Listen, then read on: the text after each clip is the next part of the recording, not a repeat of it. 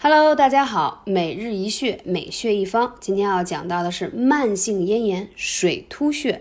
这个慢性咽炎呀，有急性的，还有慢性的，对吧？但是大部分都是用嗓子过度，或者是喝酒呀、抽烟太多刺激了，包括熬夜等因素造成的。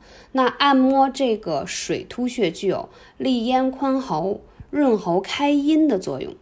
那它呢，对于降逆平喘。通经活络也是非常好的，包括清热利咽。